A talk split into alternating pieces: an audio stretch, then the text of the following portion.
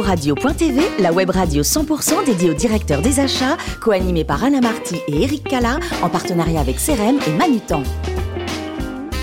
Bonjour à toutes et à tous, bienvenue à bord de CPO Radio.tv. Vous êtes 12 000 directeurs des achats et dirigeants d'entreprise abonnés à nos podcasts. Merci d'être toujours encore plus nombreux à nous écouter chaque semaine. Vous pouvez réagir sur nos réseaux sociaux. Je vous invite à le faire sur notre compte Twitter CPO Radio-du-bas TV. Pour co-animer cette émission, j'ai avec moi Antoine Compin, directeur général adjoint de Manut en France. Bonjour Antoine. Bonjour Eric. Et Pascal Leroy, spécialiste de l'aménagement des espaces de travail et managing director de CRM. Bonjour Pascal. Bonjour Eric. Aujourd'hui, nous recevons Damien Pellissier, chef sourcing officer d'Arval du groupe euh, BNP Paribas. Bonjour cher Damien. Bonjour. Merci de nous faire le plaisir de, participer à cette émission avec nous.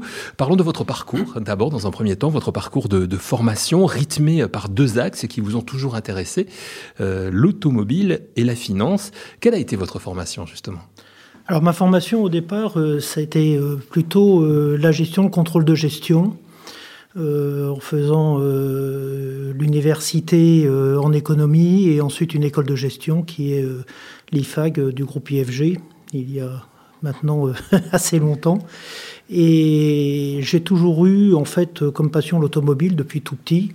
Et puis la finance a toujours été quelque chose qui m'intéressait. Et en effet, ce, métier, en tout cas de la location longue durée, mais auparavant également dans le leasing financier, est un bon mix de ces, deux centres d'intérêt. Une formation que vous faites rapidement euh, en alternance d'ailleurs, donc euh, une connaissance plutôt rapide du monde de l'entreprise Tout à fait, euh, puisque la dernière année de, mes études a été faite complètement en alternance.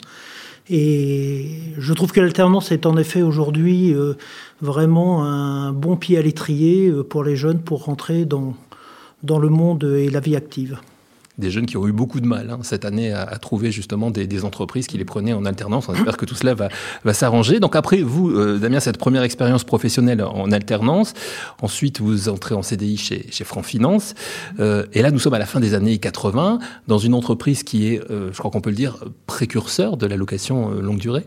Alors, chez Franc Finance, c'était pas vraiment la location longue durée, c'était plutôt le leasing financier. Et en fait, j'ai eu deux périodes chez Franc Finance. Une première liée à l'automobile avec euh, le financement euh, des particuliers via les concessions automobiles. Et ma deuxième partie a été ma première expérience de location longue durée, mais sur les gros systèmes informatiques. Donc euh, c'était un monde qui était complètement différent du premier, mais qui était en effet lié au métier que je fais actuellement, qui est la location longue durée. Mais est-ce que vous aviez conscience à ce moment-là du, du, succès que la formule allait obtenir quelques années après? Alors, je dois dire que assez tôt, j'ai compris que la location longue durée allait être quelque chose euh, qui allait euh, avoir un avenir assez prometteur. Et particulièrement l'informatique était un bon pied à l'étrier parce que l'informatique est, un produit très évolutif, particulièrement dans ces années-là où les révolutions euh, s'enchaînaient les unes derrière les autres. Il était assez courant d'ailleurs que entre le moment où on passait un bon de commande et le moment où on était livré, il y avait une voire deux générations qui pouvaient euh, avoir évolué. Donc il fallait avoir des contrats souples et la location longue durée est vraiment le produit qui permet d'avoir des contrats souples et flexibles. Vous restez 4 ans hein, chez, chez, chez Franc Finance. Ensuite, vous intégrez euh, Arval, qui a été créé, euh, je crois, une année auparavant.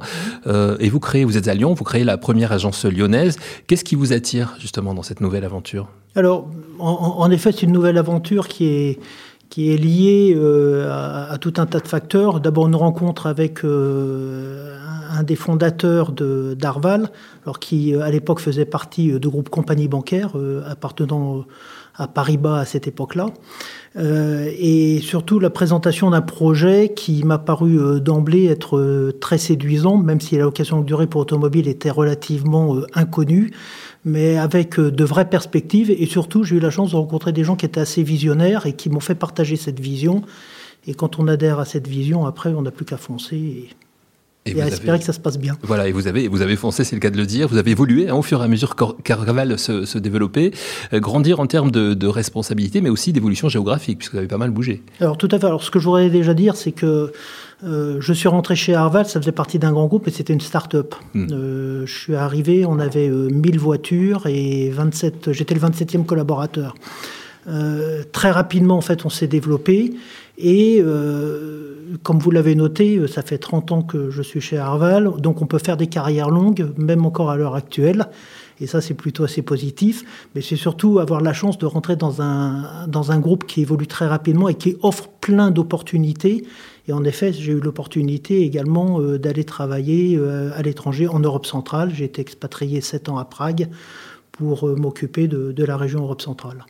Avant de céder la parole à, Antoine et à Pascal, j'ai l'habitude de demander à, nos invités le, chiffre d'affaires de leur société. Mais chez Arval, vous ne communiquez pas en termes de, chiffre d'affaires, mais en, PNB, produit net bancaire, puisque vous faites partie du groupe BNP Paribas. C'est quoi la différence? Alors, le produit net bancaire, c'est en fait euh, ce que l'on appellerait par ailleurs la marge brute d'une entreprise, c'est pour, pour faire relativement simple.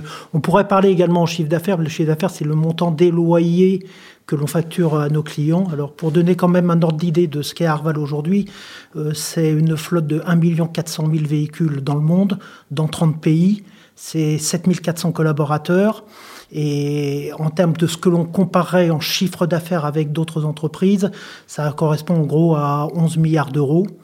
Et par rapport au monde bancaire, le PNB, donc euh, ça représente en gros 1 milliard 6, 1 milliard 7 on va rentrer un peu plus dans le détail parce que je, vois que notre ami Antoine Campin brûle d'impatience de vous poser des questions, Damien. Tout à fait. Bonjour. Euh, lorsque vous êtes arrivé chez, chez Arval, vous le disiez, 27 collaborateurs. Euh, c'est intéressant, au fil des années que vous avez forcément assisté à la structuration du service achat, on serait très intéressé de, connaître les grandes étapes de cette structuration. Alors, sur les achats, ça a été euh, relativement je dirais, long à se décider dans le sens où, dans notre métier, euh, le gros de nos achats, ce sont les voitures. C'est vraiment euh, ce qui nous permet euh, de, gagner notre vie et la relation avec les constructeurs automobiles est très importante. Mais en fait, cette relation d'achat, c'est plus une relation de partenariat parce que il faut absolument que on ait de bonnes conditions. Les constructeurs nous voient également comme un partenaire mais aussi un intermédiaire vis-à-vis des clients finaux. Donc en fait, on est toujours dans une relation un peu tripartite entre ce qu'est le client final utilisateur de nos véhicules et le constructeur qui doit nous donner les conditions de manière à pouvoir bâtir la meilleure équation de loyer euh, pour le client. Très bien, euh, merci. Vous avez, euh, dans la préparation de cette interview, parlé des achats indirects et vous avez évoqué, euh, je cite ou presque, une expertise nécessaire pour gérer correctement ces achats. Ma question, c'est comment être expert d'une centaine de milliers de références? La clé ne serait-elle pas de s'appuyer sur des partenaires distributeurs? Point d'interrogation, point d'exclamation. Évidemment, ma question est quelque peu orientée. Je vous vois venir. Alors, les achats indirects, en fait, chez Arval, euh, tout à l'heure, je vous parlais de 11 milliards d'achats. Les achats indirects, c'est 150 millions sur 11 milliards. Par contre, ce que j'expliquais, euh, et ce que j'expliquais assez couramment, c'est que ces 150 millions prennent à peu près 40% du temps de mon équipe. Parce que ce sont des achats très techniques. Quand on achète des voitures, on a des grands accords avec les constructeurs, on les négocie une fois par an, mais une fois que c'est mis en place, c'est mis en place. Euh, les achats indirects, chez nous, c'est essentiellement de l'informatique et du consulting. Et là, euh, il faut avoir vraiment des spécialistes. Et là, j'ai une équipe, en effet, de gens spécialisés là-dedans, parce que euh, ces contrats, d'abord, sont techniquement très compliqués. Il y a de la propriété intellectuelle, etc. il y a des sujets de ressources humaines, parce que quand vous sourcez également des consultants, forcément, il y, a, une composante importante là-dessus, avec des réglementations à respecter, etc. Donc, vous, vous avez besoin d'avoir des gens spécialisés là-dedans. On a la chance aussi, c'est qu'on appartient au groupe BNP Paribas, qui a une structure centrale d'achat qui est quand même euh, très organisé et, très robuste. Et on s'appuie également énormément sur, euh, pour cette partie-là, sur les achats que l'on a en commun, puisque ceux-là sont vraiment communs avec BNP Paribas. Autant les voitures, ça n'est pas commun avec euh, la banque, mais autant sur tout le reste, on est très commun avec la banque. Donc on, suit vraiment aussi toutes les guidelines de de la banque. Merci. Enfin, au, travers de vos différentes expériences, vous avez vu évoluer la fonction achat. Quelles sont d'après vous les prochaines évolutions que nous verrons dans un futur euh, proche? Alors, je pense que les achats vont en effet, comme euh, je dirais beaucoup de, mes confrères euh, qui s'occupent d'achats, on, va tous vers le digital. Mais comme le, disent aussi les plus pour les plus expérimentés, euh, le digital, c'est un outil. Euh, la relation humaine, aussi tout ce que l'on a il faut, ça ne se propose pas qu'à travers du digital. Donc il faut bien faire la différence entre l'outil et, je dirais presque, la, méthode d'achat, qui est aussi la méthode de vente pour celui qui est en face euh, de la table. Et je ne suis pas persuadé qu'il va y avoir des révolutions en se disant on va acheter complètement différemment demain. Non, par contre, euh, il va y avoir. C'est vrai que les concentrations, par exemple, dans notre métier des constructeurs automobiles, changent euh, la négociation des achats. Ça, c'est clair. Mais par contre, la manière de négocier, je peux vous assurer encore, en tout cas dans le monde automobile, ça se passe encore vraiment autour d'une table. Alors en ce moment plus euh, en visio, mais dès hmm. qu'on pourra être autour d'une table, je peux vous assurer qu'on va se remettre rapidement autour d'une table. Et autour de la table, nous avons Pascal Leroy, justement, qui a aussi des questions pour vous. Merci Eric. Alors Arval est le spécialiste, euh, même le pionnier en France de la location longue durée euh, pour les véhicules. vous avez vraiment contribué à faire entrer la location dans les, dans les réflexes achats des entreprises. Euh, ce positionnement vous conduit-il aussi à privilégier la location plutôt que l'achat pour vos équipements non stratégiques?